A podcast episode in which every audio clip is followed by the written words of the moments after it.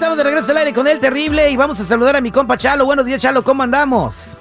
Muy bien y muchas gracias por tenernos aquí otra vez. Siempre un placer ayudar a la comunidad. Y ya saben, mi gente, aquí estamos de verdad todos los días para ayudar a cualquier persona que está enfrentando un caso criminal. Y yo sé que a veces, ay, este guy otra vez, pero nunca vas a saber qué necesitas cuando lo necesitas, la verdad. Y es por eso siempre estamos aquí para que les dé la confianza. Y mira, una persona puede ser un error en cualquier momento y es por eso estamos aquí para ayudar, no juzgar.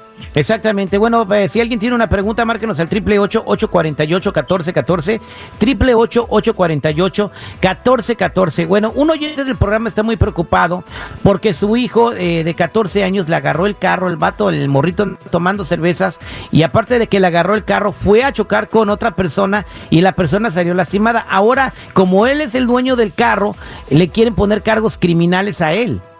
Sí lo pueden hacer, lo pueden, seguro que lo pueden hacer civil.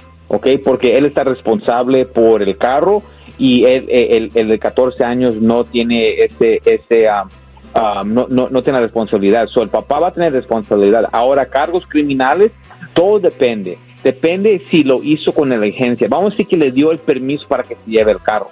¿ok? Porque yo he visto papás, ah, mira, anda tú, y no tienen licencia.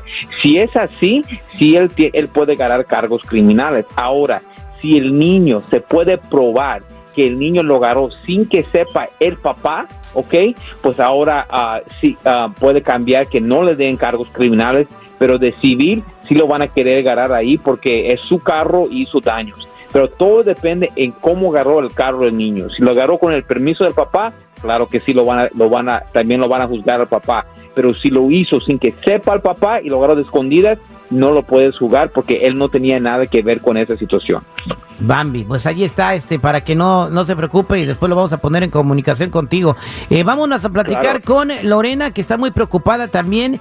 Eh, algo le sucedió con una bicicleta. Lorena, buenos días. Buenos días. Eh, ¿Qué te pasó? ¿Qué pasó? Platícame tu caso. Ok, mire, estoy bien preocupada porque, mire, estábamos tomando mi esposo y yo.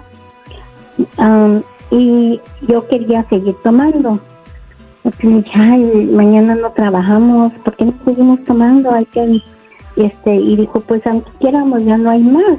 O él no quería y no quería, yo le insistí, le dije, no, debe comprar más cervezas, aunque sea un seis, algo, para seguir tomando, para seguir el party.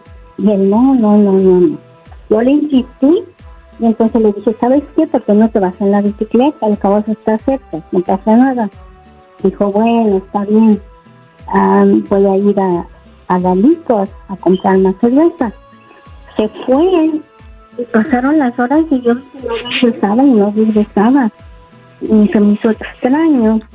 Después me toda la noche no vino y ya en la mañana llegó que la policía lo había arrestado y le dieron un DUI.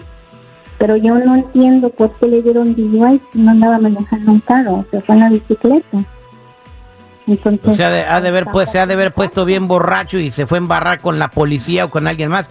Chalo, ¿le pueden dar a la gente un DUI si va en bicicleta? Yes, of course. Porque mira, eh, mira, él tuvo que ir en las calles o en, los, en las sidewalks para llegar al liquor store, ¿verdad? Y si él, vamos a decir que él, algo agarró la atención a la policía, ¿ok? So tal vez él estaba ah, manejando, digo, montando con la bicicleta como no debe de ser y vio algo la policía. So, yo estoy muy interesado por qué lo pararon, por qué empezaron a hablar con él, pero sí le pueden dar un DUI porque a, en las calles, tú lo has visto, Terry, estás manejando y hay, hay carriles para las bicicletas. Y si alguien se sale de ese carril o va a una cosa o, hace algo, ¿me entiendes? Y hay un accidente y ven que está tomado, ¿qué van a hacer? Oh, pues no, ese es un DUI. So, en este caso yo puedo entender por qué lo arrestaron, ¿ok? Porque manejando una bicicleta, ¿ok? Una bicicleta te puede usar un DUI.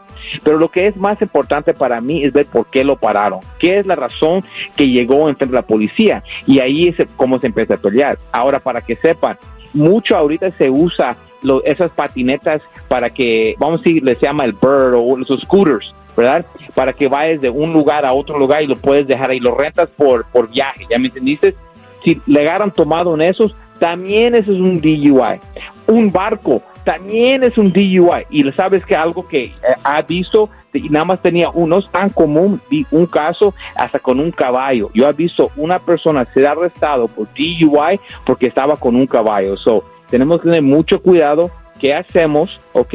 Porque cuando ya están celebrando y quieren manejar o ir en un tipo de transportación a un lugar y le para la policía, lo pueden arrestar por DUI. Pero mira, dile a tu esposo que ya, ya pasó.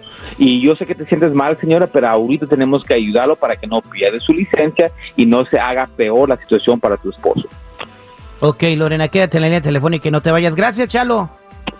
No, gracias a usted, Terry. Gracias por todo lo que hace para la comunidad. Y ya saben, aquí estamos por cualquier caso criminal. DUI, manejando sin licencia, casos de droga, casos violentos, casos sexuales, orden de arrestos, cualquier caso criminal, cuenta con la Liga Defensora. Llámanos inmediatamente al 888-848-1414, 888-848-1414 y acuérdense que no están solos.